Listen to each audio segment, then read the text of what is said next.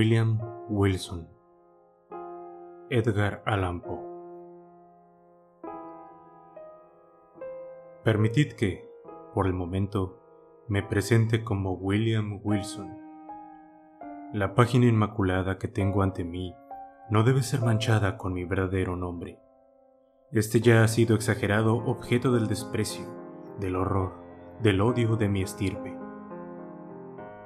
Los vientos indignados no han esparcido su incomparable infamia por las regiones más distantes del globo.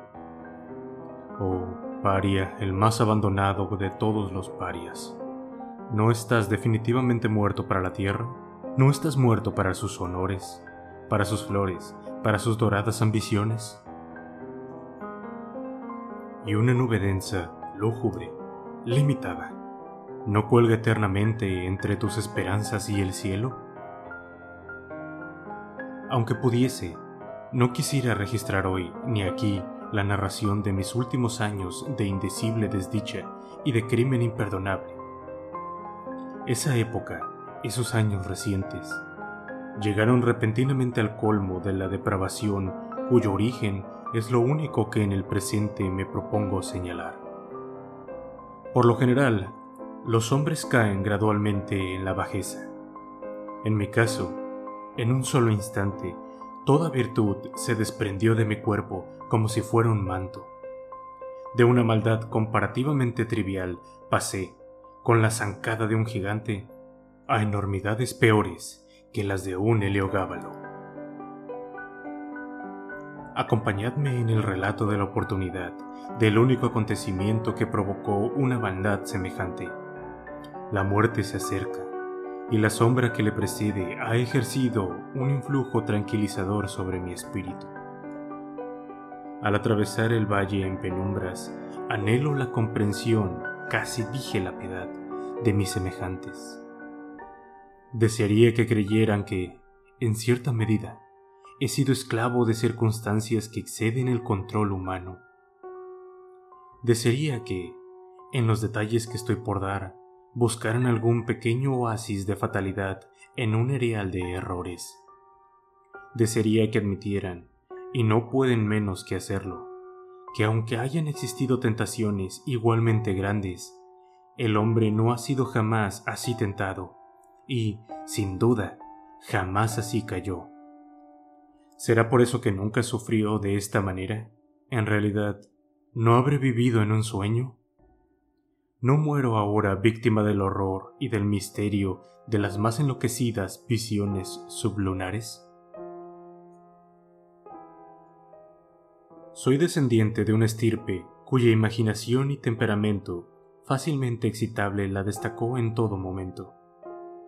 Y desde la más tierna infancia di muestras de haber heredado plenamente el carácter de la familia.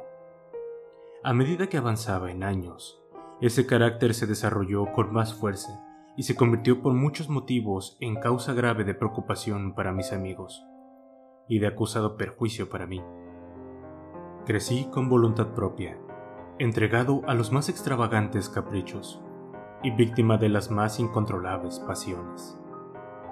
Pobres de espíritu, mentalmente débiles y asaltados por enfermedades constitucionales análogas a las mías, mis padres poco pudieron hacer para contener las malas predisposiciones que me distinguían. Algunos esfuerzos flojos y mal dirigidos terminaron en un completo fracaso para ellos y, naturalmente, en un triunfo total para mí.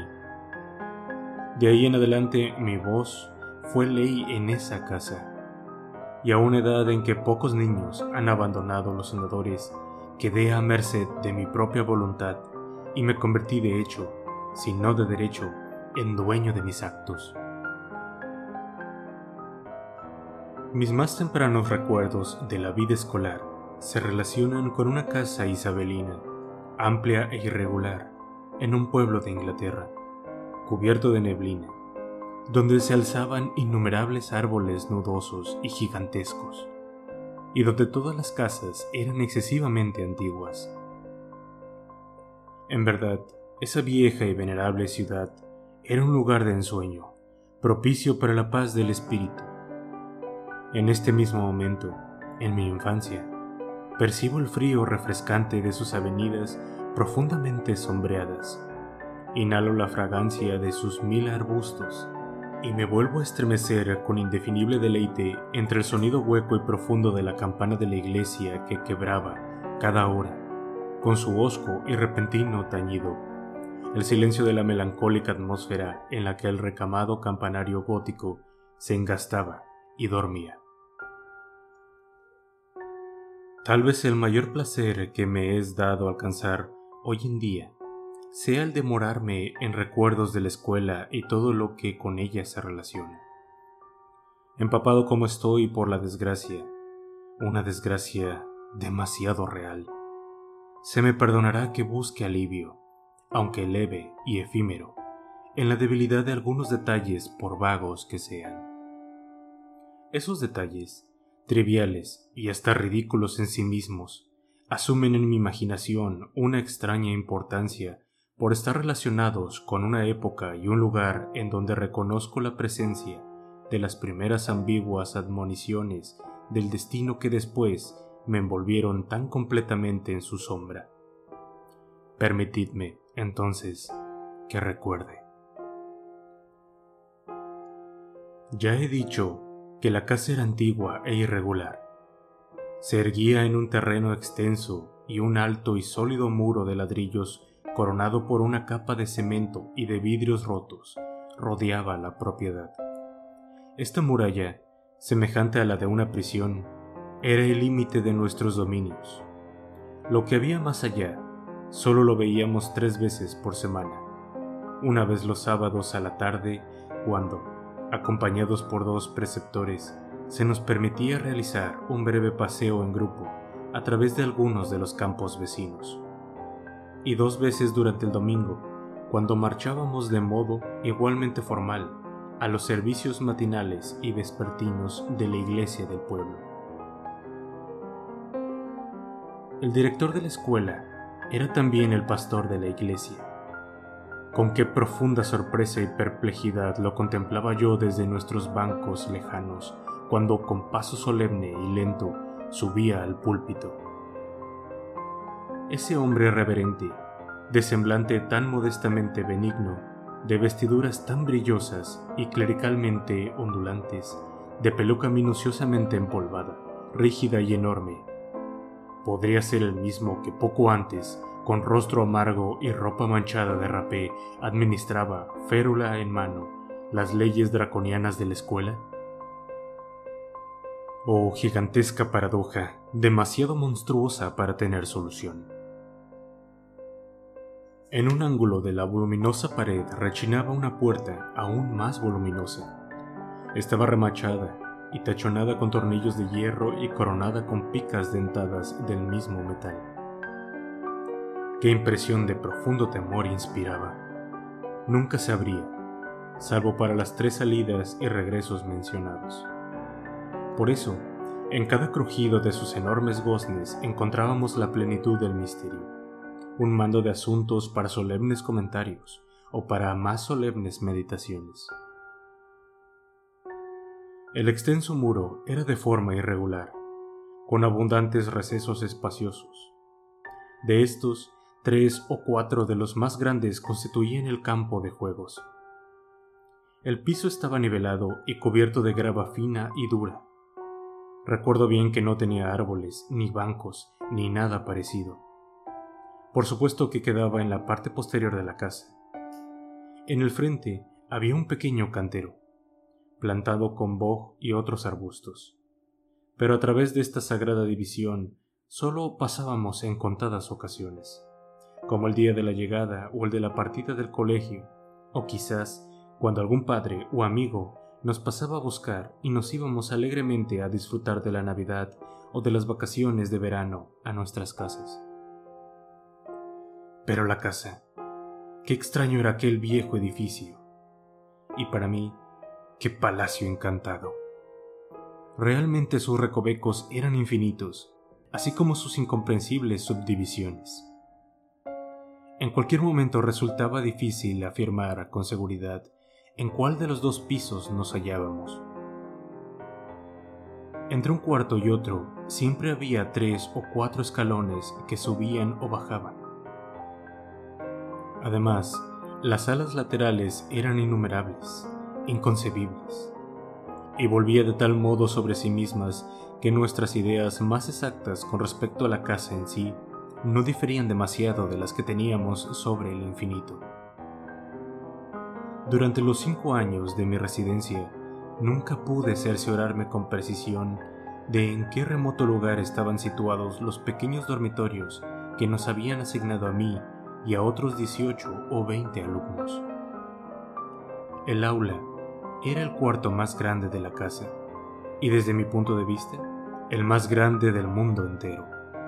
Era muy largo, angosto y desconsoladoramente bajo, con puntiagudas ventanas góticas y cielo raso de roble. En un ángulo remoto y aterrorizante había un cerramiento cuadrado de unos ocho o diez pies. Allí se encontraba el sanctum, donde rezaba entre una clase y otra, de nuestro director, el reverendo Dr. Brandsby. Era una estructura sólida, de puerta maciza, y antes de abrirla en ausencia del Domine, hubiéramos preferido morir por la peine forte et dure. En otros ángulos había dos herramientas similares, sin duda mucho menos reverenciados, pero no por eso menos motivo de terror. Uno de ellos era la cátedra del preceptor clásico, otro el correspondiente a inglés y matemáticas. Dispersos por el salón, entrecruzados en interminable irregularidad, había innumerables bancos y pupitres, negros, viejos, carcomidos por el tiempo, tapados por pilas de libros manoseados y tan cubiertos de iniciales, nombres completos, figuras grotescas y otros múltiples esfuerzos del cortaplumas, que había perdido lo poco que en lejanos días le quedaba de su forma original. En un extremo del salón había un inmenso balde de agua y en el otro un reloj de formidables dimensiones. Encerrado entre las macizas paredes de esta venerable academia, pasé sin tedio ni disgustos los años del tercer lustro de mi vida. El fecundo cerebro de la infancia no requiere que lo ocupen o diviertan los sucesos del mundo exterior y la monotonía aparentemente lúgubre de la escuela estaba repleta de excitaciones más intensas que las que mi juventud obtuvo del lujo, o mi edad madura del crimen. Sin embargo, debo creer que mi primitivo desarrollo mental ya salía de lo común, y hasta tenía mucho de outre. Por lo general, los acontecimientos de la infancia no dejan un recuerdo definido en el nombre maduro todo se parece a una sombra grisácea, un recuerdo débil e irregular, una evocación indistinta de pequeños placeres y fantasmagóricos dolores. Pero en mi caso no es así. En la infancia debo haber sentido con la energía de un hombre lo que ahora encuentro estampado en mi memoria con imágenes tan vívidas, tan profundas y tan duraderas como los exergos de las medallas cartagineses. Y sin embargo, desde un punto de vista mundano, qué poco había ahí para recordar.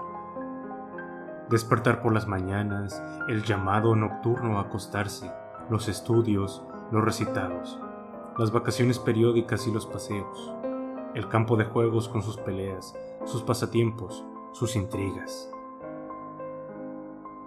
Todo eso que por obra de un hechizo mental totalmente olvidado después llegaba a abarcar una multitud de sensaciones, un mundo de ricos incidentes, un universo de varias emociones, de las más apasionadas y entusiastas excitaciones. Le bon temps que ce siècle de fer. En verdad, el ardor, el entusiasmo y mi naturaleza imperiosa pronto me destacaron de mis condiscípulos y suave, pero naturalmente fui ganando ascendientes sobre todos los que no eran mucho mayores que yo, sobre todos, con una única excepción. La excepción fue un alumno que, sin ser pariente mío, llevaba mi mismo nombre y apellido. Una circunstancia poco destacable porque pese a mi ascendencia noble, el mío era uno de esos apellidos comunes que, desde tiempos inmemoriales, parecen haber pasado a ser propiedad de la plebe. En este relato me he denominado William Wilson, nombre ficticio, pero no muy distinto del verdadero. Solo mi tocayo, entre los que según la fraseología del colegio formaban nuestro grupo, se atrevía a competir conmigo en el estudio, en los deportes y rencillas del campo de juegos, negándose a creer ciegamente en mis afirmaciones y a someterse a mis deseos.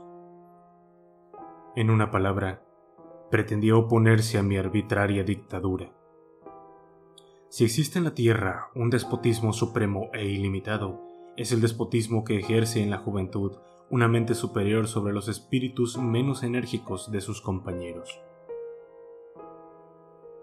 La rebeldía de Wilson era para mí una fuente de la mayor perplejidad, tanto más cuando pese a la bravuconería con que trataba en público tanto a él como a sus pretensiones, secretamente le temía, y no podía menos que pensar que la igualdad que mantenía conmigo tan fácilmente era una prueba de su verdadera superioridad porque no ser superado me costaba una lucha permanente. Sin embargo, esa superioridad, y aún esa igualdad, en realidad nadie más que yo la reconocía. Nuestros compañeros, por una inexplicable ceguera, ni siquiera parecían sospecharla.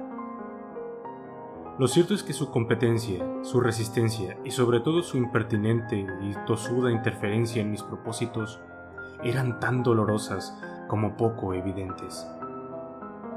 Era como si careciera tanto de la ambición que estimula como de la apasionada energía mental que me permitía destacarme. Parecía que su rivalidad solo se debía al caprichoso deseo de contradecirme, asombrarme o mortificarme. Aunque había momentos en que yo no podía menos que observar, con una mezcla de asombro, humillación y resentimiento, que Wilson mezclaba sus injurias, sus insultos y sus contradicciones con un muy inapropiado y sin duda inoportuno modo afectuoso. Yo solo podía concebir ese singular comportamiento como el producto de una consumada suficiencia que adoptaba el tono vulgar de la condescendencia y la protección. Quizás fuera este último rasgo en la conducta de Wilson junto con nuestros nombres idénticos y la simple coincidencia de haber ingresado el mismo día en la escuela, lo que, entre los alumnos de los cursos superiores, dio pábulo a la idea de que éramos hermanos. Porque los estudiantes mayores, por lo general, no se informan en detalle de los asuntos de los menores. Ya he dicho, o debí decir, que Wilson no estaba ni remotamente emparentado con mi familia pero con seguridad, de haber sido hermanos, hubiéramos sido mellizos. Porque después de egresar de la escuela del Dr. Brandsby, me enteré por casualidad de que mi tocayo había nacido el 19 de enero de 1913. Y esta es una coincidencia bastante notable, pues se trata precisamente del día de mi natalicio. Tal vez parezca extraño que, pese a la continua ansiedad que me causaba la rivalidad de Wilson y su intolerable espíritu de contradicción, de alguna manera no podía resolverme a odiarlo. Sin duda, casi todos los días manteníamos una discusión en la que me cedía públicamente la palma de la victoria, aunque de alguna manera me hacía sentir que era él quien la merecía. Sin embargo, una sensación de orgullo de mi parte y una gran dignidad de la suya nos mantenía siempre en lo que se ha dado en llamar buenas relaciones mientras en muchos aspectos nuestros temperamentos congeniaban, despertando en mí un sentimiento que solo nuestras respectivas posturas impedían que madurara en la amistad. Me resulta verdaderamente difícil definir y aún describir mis verdaderos sentimientos hacia él. Era una mezcla aberragada y heterogénea, cierta petulante animosidad que no llegaba a ser odio, cierta estima, un respeto mayor aún mucho temor y un mundo de inquietante curiosidad. Para los moralistas, Será innecesario agregar, además, que Wilson y yo éramos compañeros inseparables. Sin duda esta anómala relación que existía entre nosotros era lo que me llevaba a atacarlo, y los atacantes eran muchos, francos o encubiertos, por medio de la burla o de las bromas pesadas, que duelen aunque parezca una simple diversión, en lugar de convertirse en una seria y decidida hostilidad pero mis esfuerzos en este sentido no siempre resultaban exitosos, aunque concibiera mis planes con mucha astucia. Porque el carácter de mi tocayo poseía esa modestia y silenciosa austeridad del que, aunque goce de sus propias bromas afiladas, no posee en sí mismo un talón de Aquiles y se niega totalmente a ser objeto de una burla. Solo pude encontrarle un punto vulnerable, debido a una peculiaridad de su persona y ocasionado quizá por una enfermedad constitucional que hubiese relegado a cualquier otro antagonista menos exasperado que yo. Mi rival tenía un defecto en las cuerdas vocales que le impedía levantar la voz más allá de un susurro apenas audible. Y yo no dejé de aprovechar las pobres ventajas que ese defecto me proporcionaba. Las represalias de Wilson eran muchas pero había una que me perturbaba más allá de toda medida. Jamás pude saber cómo descubrió, con tanta sagacidad, que algo tan insignificante me ofendería. Pero una vez que lo supo, no dejó de asestármela. Yo siempre había experimentado aversión por mi poco elegante apellido y mi nombre de pila tan común que era casi plebeyo. Esos nombres eran veneno para mis oídos y cuando, el día de mi llegada, se presentó un segundo William Wilson en la academia, me indigné con él por llevar tal nombre y me disgusté doblemente con el apellido, debido a que lo llevaba un extraño, el cual sería motivo de una doble repetición que estaría constante en mi presencia y cuyas actividades en la rutina del colegio, a causa de esa odiosa coincidencia, muchas veces serían confundidas con las mías. Este sentimiento de vejación así engendrado fue creciendo con cada circunstancia que tendiera a revelar un parecido moral o físico entre mi rival y yo. Entonces todavía no había descubierto el hecho notable de que fuésemos de la misma edad, pero noté que de la misma estatura, y percibí una singular semejanza en nuestras facciones y aspecto físico. También me amargaba que entre los alumnos de las clases superiores se rumoreara que éramos parientes. En una palabra, nada podía molestarme más, aunque lo disimulara escrupulosamente, que cualquier alusión a un parecido intelectual, personal o familiar entre nosotros. Pero en realidad no tenía motivos para creer que, con excepción de un parentesco y en el caso del mismo Wilson, estas similitudes fueran comentadas u observadas siquiera por nuestros compañeros. Me resulta evidente que él las observaba en todos sus aspectos y con tanta claridad como yo, pero que en tales circunstancias hubiera sido capaz de descubrir tan fructífero campo de ataque solo puede ser atribuible, como ya dije, a su extraordinaria perspicacia. Su táctica consistía en perfeccionar una imitación de mi persona, tanto en palabras como en hechos, y Wilson desempeñaba admirablemente su papel. Mi forma de vestir era fácil de copiar. Se apropió sin dificultad de mi manera de caminar y de mis actitudes, y a pesar de su defecto constitucional, ni siquiera su voz escapó a su imitación. Por supuesto que no intentaba imitar mis tonos más fuertes, pero la tonalidad general de mi voz era idéntica y su extraño susurro llegó a convertirse en el eco mismo de mi voz. No me aventuraré a describir hasta dónde me exasperaba este minucioso retrato, porque con justicia no podía tildarse de caricatura. Me quedaba un consuelo. Por lo visto era el único que notaba la imitación y solo tenía que soportar las sonrisas cómplices y misteriosamente sarcásticas de mi tocayo. Satisfecho de haber provocado en mí el efecto esperado, parecía reír en secreto por el aguijón que acababa de clavarme y desdeñaba el aplauso general que fácilmente podría haber obtenido con sus astutas maniobras. Durante muchos meses fue un enigma indescifrable para mí que la totalidad del colegio no advirtiera sus designios, no percibiera sus intenciones, ni comprobara su cumplimiento y participara de su burla. Tal vez la gradación de su máscara la hizo menos perceptible, o posiblemente debí mi seguridad a la maestría del imitador que desdeñando la letra, que es todo lo que ven los obtusos en una pintura, solo ofrecía el pleno espíritu del original para mi contemplación y tormento. Ya he hablado más de una vez del desagradable aire protector que Wilson asumía con respecto a mí, y de sus frecuentes y oficiosas interferencias que se interponían en mi voluntad. Esta interferencia muchas veces adoptaba la desagradable forma de un consejo, consejo más insinuado que abiertamente ofrecido. Yo lo recibía con una repugnancia que se fue acentuando con los años.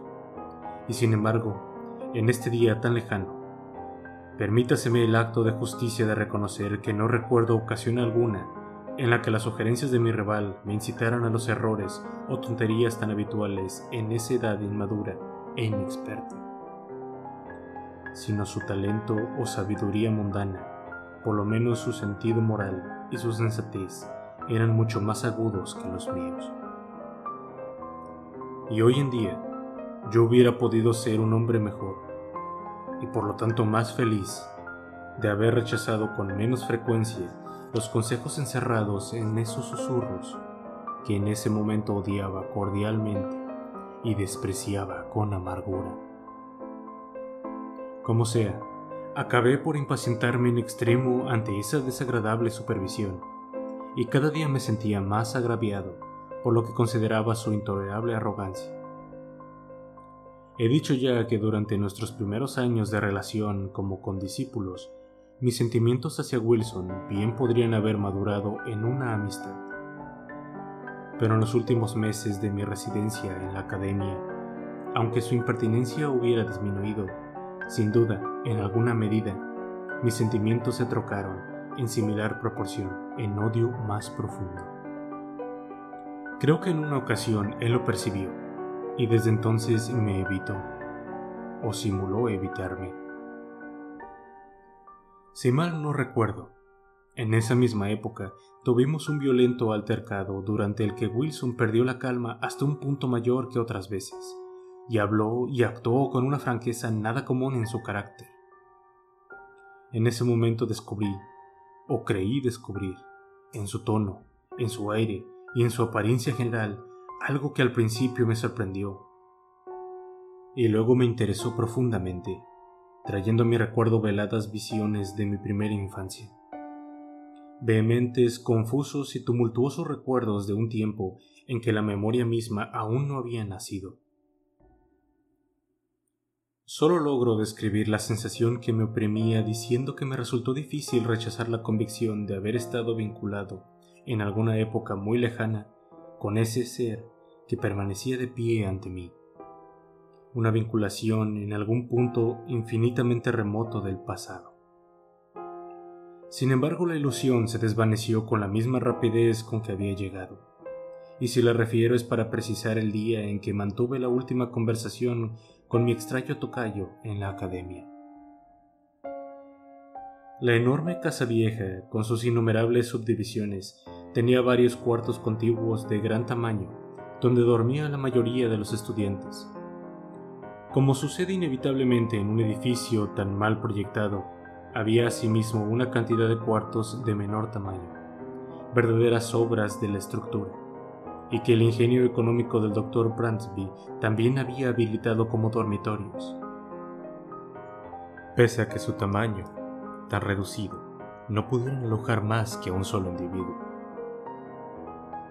Wilson ocupaba uno de esos cuartos pequeños. Una noche, hacia el final de mi quinto año en la escuela, e inmediatamente después del altercado que acabo de mencionar, cuando todos dormían, me levanté y lámpara en mano me interné con interminables pasillos angostos rumbo al dormitorio de mi rival. Hacía mucho que planeaba hacerle una de esas perversas bromas pesadas, hasta ese momento siempre infructuosas.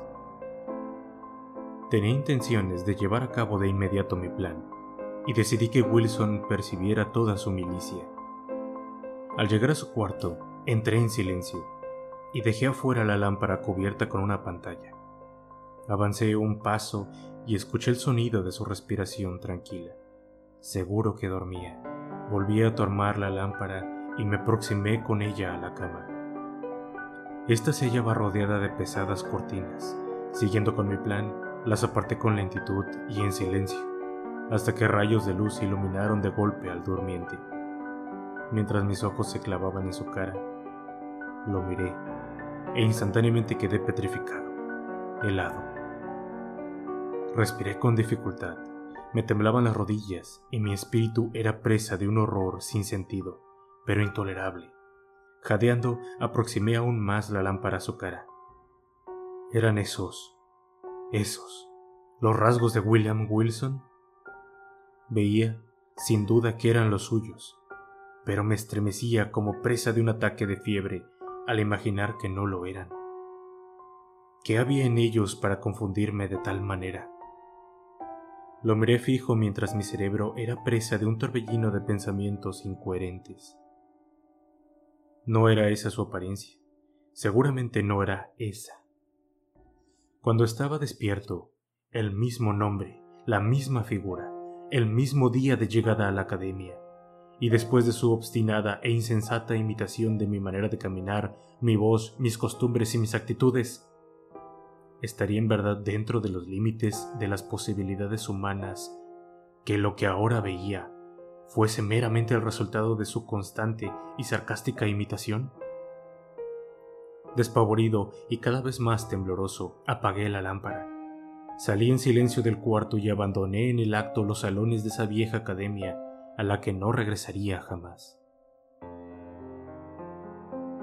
Después de pasar algunos meses holgazaneando en casa, me hallé convertido en un estudiante de Eton. El breve intervalo transcurrido bastó para debilitar el recuerdo de los acontecimientos ocurridos en la academia del Dr. Bransby, o por lo menos para modificar los sentimientos que esos recuerdos me inspiraban. La verdad, la tragedia, del drama, ya no existían. Ahora podía dudar de la evidencia de mis sentidos, y las pocas veces que recordaba el episodio me sorprendía en los extremos a que puede llegar la credulidad humana y sonreía ante la fuerza de la imaginación que poseía por herencia. Dado el género de vida que empecé a llevar en Eton, era lógico que este escepticismo no decreciera. El vórtice de locura irreflexiva en el que inmediata y temerariamente me sumergí barrió con todo lo que no fuera el pasado, ahogando de inmediato toda impresión sólida o seria y dejando en mi recuerdo tan solo las cosas más triviales de mi vida anterior. No deseo, sin embargo, trazar aquí el curso de este miserable libertinaje, un libertinaje que desafiaba las leyes y eludía la vigilancia de la institución. Transcurrieron tres años de locura que no me dejaron ningún provecho, sino que arraigaron en mí los vicios y de manera insólita aumentaron mi estatura corporal. En ese tiempo, después de una semana de tonta disipación, invité a un grupo de los estudiantes más disolutos a una orgía secreta en mis habitaciones. Nos encontrábamos ya avanzada la noche, porque nuestra orgía debía prolongarse fielmente hasta la mañana. Corría con libertad el vino y no faltaban otras seducciones tal vez más peligrosas. Cuando el gris de la aurora apenas se perfilaba en el este, nuestro extravagante delirio estaba en su punto más alto. Excitado hasta la locura por las cartas y el alcohol, yo existía en un brindis especialmente blasfemo cuando de repente atrajo mi atención la puerta que se entreabría con violencia y la voz ansiosa de un criado. Decía que una persona me reclamaba con desesperada urgencia en el vestíbulo. Salvajemente excitado por el vino, la inesperada interrupción me alegró en lugar de sorprenderme. Salí tambaleante y en pocos pasos estuve en el vestíbulo del edificio. En ese lugar, estrecho y bajo, no había lámpara, o solo la pálida claridad del amanecer se abría paso por la ventana semicircular. Al transponer el umbral percibí la presencia de un joven casi de mi misma estatura, que vestía una bata de casimir blanco, cortada al nuevo estilo, como la que llevaba yo puesta en ese momento. La débil luz me permitió percibirlo, pero no alcancé a distinguir los rasgos de su cara. Al verme entrar, vino presuroso a mi encuentro y tomándome del brazo con un gesto de petulante impaciencia, me murmuró al oído las palabras. William Wilson. Recuperé en el acto la sobriedad.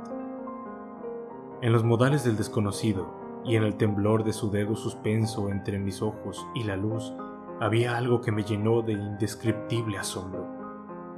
Pero no fue eso lo que me conmovió con mayor violencia. Fue la solemne admonición que contenían aquellas palabras sibilantes pronunciadas en voz baja y singular y por sobre todo, fue el carácter, el tono, el sonido de esas sílabas escasas, simples y familiares, pero susurradas, que llegaban a mí con mil turbulentos recuerdos de días pasados, y que golpearon mi alma con el impacto de una batería galvánica. Antes de que pudiera recobrar el uso de mis facultades, mi visitante había desaparecido. Aunque ese acontecimiento tuvo un vívido efecto sobre mi imaginación, fue también un efecto pasajero. Durante una semana me ocupé en hacer toda clase de investigaciones o me dejé envolver en una nube de especulaciones morbosas. No pretendí ocultar a mi percepción la identidad del singular individuo que con tanta perseverancia se inmiscuía en mis asuntos y que me acosaba con sus insinuados consejos. Pero ¿quién era? ¿Y qué era ese Wilson? ¿De dónde venía? ¿Cuáles eran sus propósitos? Me resultó imposible encontrar una respuesta satisfactoria a estas preguntas. Solo alcancé a averiguar que un repentino accidente familiar lo obligó a abandonar la academia del Dr. Bransby el mismo día de mi huida. Pero poco tiempo después dejé de pensar en el asunto. Mi intención estaba completamente absorbida por el proyecto de ingresar a Oxford Hacia ahí pronto me trasladé. Mis padres y su irreflexiva vanidad me proporcionaron un vestuario y una pensión anual que me permitirían disfrutar a mi antojo del lujo, ya tan caro a mi corazón, y rivalizar en despilfarro con los más altivos herederos de los más opulentos ducados de Gran Bretaña. Excitado por tantos medios para fomentar el vicio, mi temperamento se desbordó con renovado ardor y en la loca infatuación de mis francachelas mancillé las más elementales normas de decencia. Pero sería absurdo detenerme en los detalles de, mis extravagancias. Basta decir que fui más despilfarrador que el mismo Herodes, y que dando nombre a una multitud de nuevas locuras, agregué un apéndice nada breve al largo catálogo de vicios, entonces habituales en la más disoluta universidad de Europa.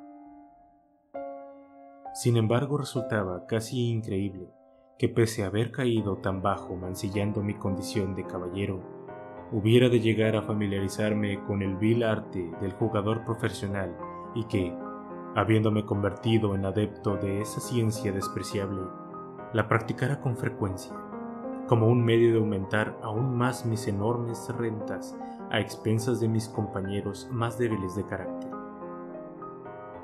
Sin embargo, esa era la verdad. Y la misma enormidad de esta ofensa contra todos los sentimientos varoniles y honorables demostraba, más allá de toda duda, la principal, ya que no era la única razón de la impunidad con que la cometía. ¿Quién, entre mis más desenfrenados camaradas, no hubiera preferido dudar del testimonio de sus sentidos antes de sospechar culpable de semejante vileza al alegre, al franco, al generoso William Wilson, el más noble y liberal compañero de Oxford, ese cuyas locuras, según decían sus parásitos, eran sólo las locuras de la juventud y de la fantasía, cuyos errores no eran más caprichos inimitables, cuyos vicios más negros eran sólo descuidadas y atrevidas extravagancias. Había estado dos años exitosamente entregado a estas actividades cuando llegó a la universidad un joven noble, un parvenú de apellido Glendinning, tan rico como el Herodes ático según los rumores, y cuyas riquezas también habían sido fácilmente obtenidas. Pronto me di cuenta de que era un simple y, naturalmente, lo consideré un sujeto adecuado para poner a prueba mis habilidades. Lo invité a jugar con frecuencia y, con la habitual artimaña del Taur, le permití ganar sumas considerables para envolverlo más eficazmente en mis redes. Una vez maduros mis planes, me encontré con él, decidido a que esa partida fuera la última y decisiva, en las habitaciones de un compañero llamado Preston, amigo por igual de ambos, pero que, para hacerle justicia, no abrigaba la más remota sospecha de mis intenciones. Para mayor disimulo, conseguí reunir un grupo de 8 a 10 personas y me las ingenié para que la propuesta de jugar a las cartas pareciera accidental y la sugiriera a la misma víctima. Para no prolongar un tema tan vil, no omití ninguna de las acostumbradas y delicadas bajezas de situaciones similares, hasta tal punto repetidas que sorprende que todavía existen seres tan tontos que caigan en las trampas. Dilatamos el juego hasta altas horas de la noche, y por fin llevé a cabo la maniobra gracias a la cual Glendinning quedaba como mi único adversario. El juego también era mi preferido, el Ecarte. El resto de los invitados interesados por nuestra partida abandonó sus propias cartas y nos rodeó. El parvenú, a quien en principio de la noche logré inducir a beber en abundancia, mezclaba las cartas, las repartía y jugaba con una nerviosidad que su ebriedad solo en parte podía explicar. En poco rato se convirtió en mi deudor por una importante suma, y entonces, después de beber un gran trago de aporto, hizo lo que yo fríamente esperaba. Me propuso doblar nuestras ya extravagantes apuestas. Simulé una enorme renuencia, y recién cuando mis repetidas negativas le provocaron algunas réplicas coléricas que me acusaban de cobarde, acepté la propuesta. El resultado, por supuesto, no hizo más que demostrar hasta qué punto había caído la presa en mis redes. En menos de una hora, su deuda se cuadruplicó. Hacía rato que el semblante de Glendinning perdía el tinte rubicundo provocado por el vino. Pero ahora, para mi sorpresa, percibí en él una palidez verdaderamente espantosa. Aseguro que me sorprendió, porque en respuesta a mis ansiosas averiguaciones, Glendinning me había sido presentado como inmensamente rico, y las sumas que ya llevaba perdidas, aunque importantes en sí mismas, supuse que no podían incomodarlo seriamente, y mucho menos afectarlo con tal violencia. Lo primero que pensé era que estaba agobiado por el vino que acababa de beber, y más por mantener mi reputación a los ojos de mis compañeros que por motivos menos interesados me disponía a exigir con tono perentorio la suspensión de la partida cuando algunas frases dichas a mi alrededor y la exclamación de total desesperanza que proferió Glendinning me dieron a entender que acababa de provocar su ruina total en circunstancias que, al convertirlo en objeto de la piedad general, deberían haberlo protegido hasta de los ataques de un espíritu maligno. Es difícil saber cuál debía haber sido mi conducta en ese momento. La lamentable condición de mi víctima creaba un clima de incómodo abatimiento en todos los presentes.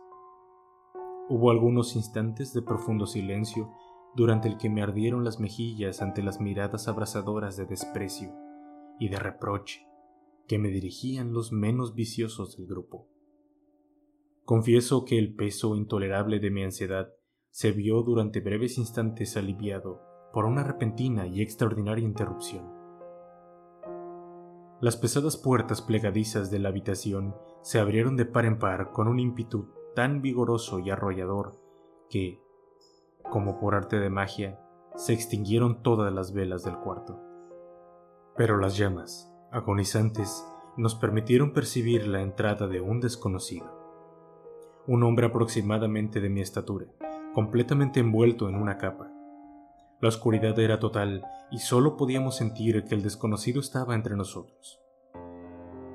Antes de que nadie pudiera recobrarse de la sorpresa provocada por entrada tan ruda e intempestiva, oímos la voz del intruso.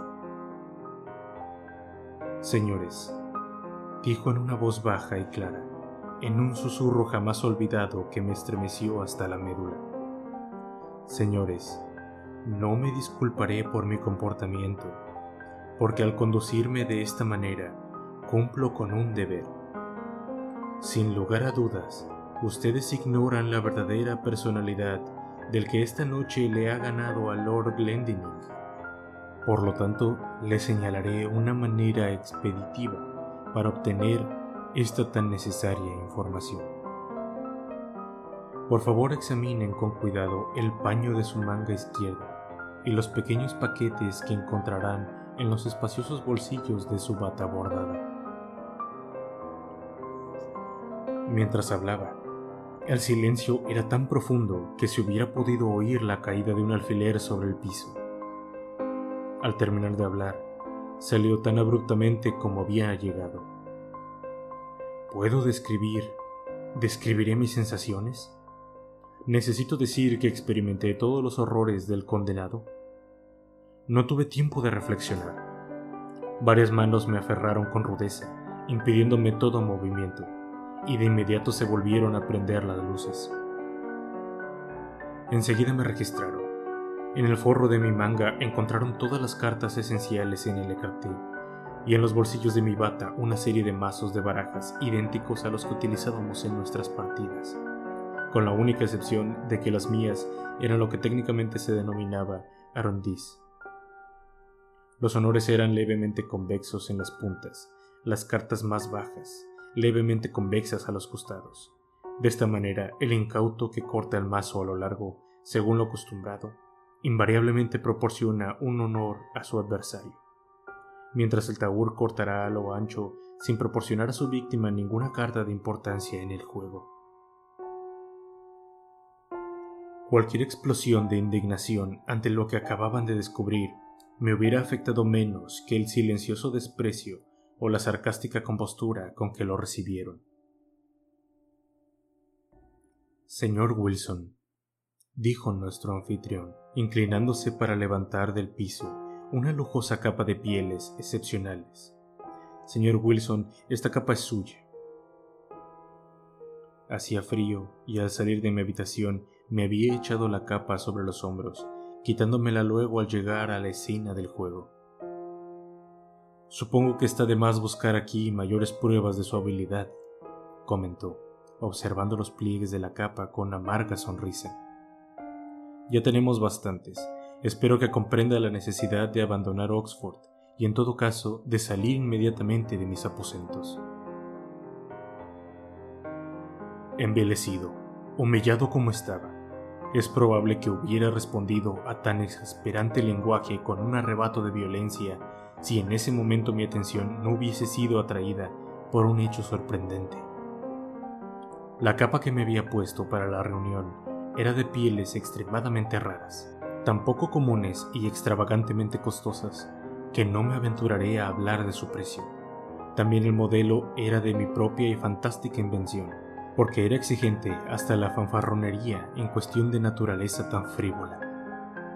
Por eso, cuando el señor Preston me alcanzó la que acababa de levantar del piso, cerca de las puertas plegadizas de la habitación, vi con un asombro que se acercaba al terror que yo tenía mi propia capa colgando del brazo, donde distraídamente la había colgado, y la que el que me entregaba era absolutamente idéntica en todos y cada uno de sus detalles. Recordé que el extraño personaje que me desenmascarara estaba envuelto en una capa al entrar, y aparte de mí, esa noche ningún otro invitado llevaba capa. Con la poca presencia del ánimo que me quedaba, tomé la que me ofrecía Preston, la coloqué con disimulo sobre la mía, salí de la habitación con una resuelta expresión de desafío, y al alba de la mañana siguiente inicié un viaje al continente sumido en un abismo de horror y de vergüenza. Huía en vano. Mi maldito destino me persiguió exultante y me demostró, sin lugar a dudas, que su misterioso dominio acababa de empezar. Apenas puse mis pies en París, tuve nuevas pruebas del odioso interés que Wilson demostraba en mis asuntos. Volaron los años sin que yo pudiera experimentar el menor alivio. Miserable. En Roma se interpuso entre mis ambiciones y yo, con inoportuna y espectral solicitud. También en Viena, en Berlín y en Moscú, donde, en verdad, no tuve amargos motivos para maldecirlo desde el fondo del corazón. Por fin huí, presa del pánico, de esa inescrutable tiranía como si se tratara de una peste, y huí en vano hasta los mismos confines de la tierra. Y una y otra vez, en secreta comunión con mi espíritu, me preguntaba, ¿quién es? ¿De dónde viene? ¿Qué quiere? Pero no encontré la respuesta. Entonces estudié con minuciosidad las formas y los métodos y los rasgos dominantes de aquella impertinente vigilancia pero aún en eso no había en qué basar una conjetura.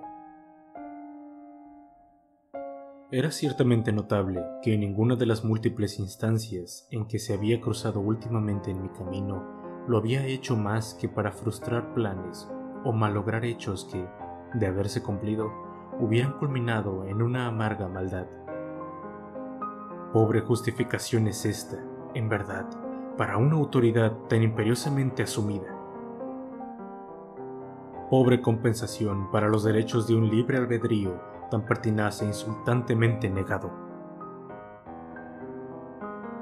También me había visto obligado a notar que, durante un largo periodo, mi verdugo, que escrupulosamente y con maravillosa destreza mantuvo su capricho de vestirse de manera idéntica que yo, consiguió que, en la ejecución de sus variadas interferencias a mi voluntad, nunca y en ningún momento pudiera ver sus facciones. Quienquiera fuese Wilson, esto al menos era el colmo de la afectación o de la locura. Supuso por un instante que en quien me amonestara en Eton, en quien malograra mi ambición en Roma, mi venganza en París, mi apasionado amor en Nápoles, o lo que falsamente definiera como mi avaricia en Egipto, que en este, mi archienemigo y genio maligno, dejaría de reconocer al William Wilson de mis días de escolar, al tocayo, al compañero, al rival, al odiado y temido rival de la academia del Dr. Bransby? Imposible. Pero permitan que me apresure a llegar a la última escena del drama. Hasta ahí, yo había sucumbido con indolencia a su imperioso dominio.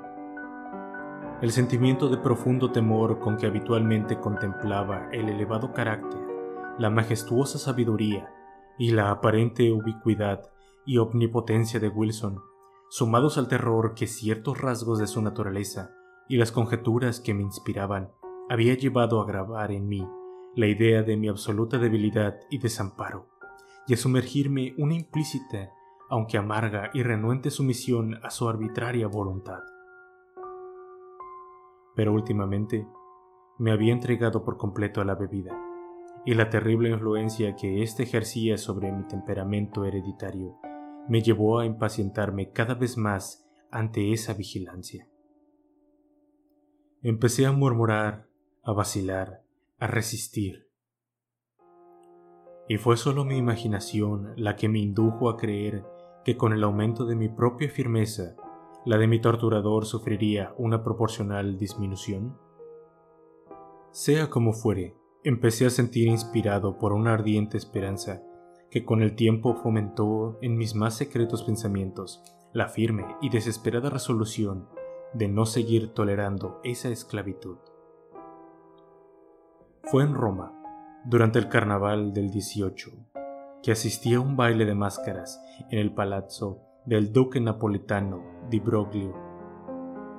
Me dejé arrastrar con más libertad que de costumbre por el exceso de bebida y luego la atmósfera sofocante de los salones atestados me irritó hasta un punto intolerable. Además, la dificultad de abrirme paso entre la aglomeración de invitados contribuyó en gran medida a aumentar mi mal humor, porque buscaba ansioso, permitidme no decir con qué indigno motivo, a la joven alegre y hermosa esposa del anciano y tambaleante Di Broclio. Con inescrupulosa confianza, ella me había confiado el secreto del disfraz que luciría esa noche, y habiéndola vislumbrado a la distancia, me apresuraba a reunirme con ella. En ese momento sentí que una mano liviana se apoyaba sobre mi hombro y volví a escuchar ese inolvidable, bajo y maldito susurro junto a mi oído. En un absoluto frenesí de furia, me volví de inmediato contra aquel que así me interrumpía y lo aferré por el cuello con violencia. Tal como yo suponía, vestía un disfraz similar al mío, capa española de terciopelo azul y cinturón rojo del que pendía una espada. Una máscara de seda negra le cubría por completo la cara. Miserable, grité con voz ronca por la furia que cada sílaba me pronunciaba parecía atizar. Miserable, impostor, maldito villano, no permitiré, no permitiré que me persigas hasta la muerte. Sígueme o te atravesaré aquí mismo con mi espada y me encaminé a una pequeña antecámara contigua, arrastrándolo conmigo sin que él se resistiera. En cuanto entramos, furioso, lo empujé para alejarlo de mí. Él trastabilló contra la pared mientras yo cerraba la puerta con un juramento y le ordenaba que desenvainara su espada. Solo vaciló un instante. Después, con un pequeño suspiro, desenvainó en silencio y se preparó para defenderse. El duelo fue breve. Frenético y presa de feroz excitación, yo sentí en mi brazo la energía y el poder de una multitud. En pocos segundos lo acorralé contra la pared, y ahí, teniéndolo en mi poder, le hundí repetidas veces la espada en el pecho con brutal ferocidad. En aquel instante, alguien movió el pestillo de la puerta. Evité presuroso una intrusión y de inmediato regresé al lado de mi moribundo rival. Pero qué lenguaje humano puede transmitir adecuadamente esa sorpresa, ese horror que me poseyó frente al espectáculo que tenía ante mi vista. El breve instante en que aparté la mirada pareció ser suficiente para producir un cambio material en el arreglo de aquel extremo lejano de la habitación. Un gran espejo, o por lo menos en mi confusión eso me pareció el principio. Alzábase donde antes no había nada. Y cuando avancé hacia él, en el colmo del espanto, cubierta de sangre y pálida la cara, mi propia imagen vino tambaleándose hacia mí. Eso me pareció, digo, pero me equivocaba. Era mi antagonista era Wilson quien se erguía ante mí, agonizante. Su máscara y su capa yacían en el suelo, donde las había arrojado. Cada hebra de su ropa, cada línea de los marcados y singulares rasgos de su cara eran idénticos a los míos. Era Wilson, pero ya no expresaba en susurros y hubiera podido imaginar que era yo mismo el que hablaba cuando dijo, Has vencido y me entrego. Pero a partir de ahora, tú también estás muerto. Muerto para el mundo, para el cielo y para la esperanza. En mí existías, y observa esta imagen que es la tuya, porque al matarme, te has asesinado tú mismo.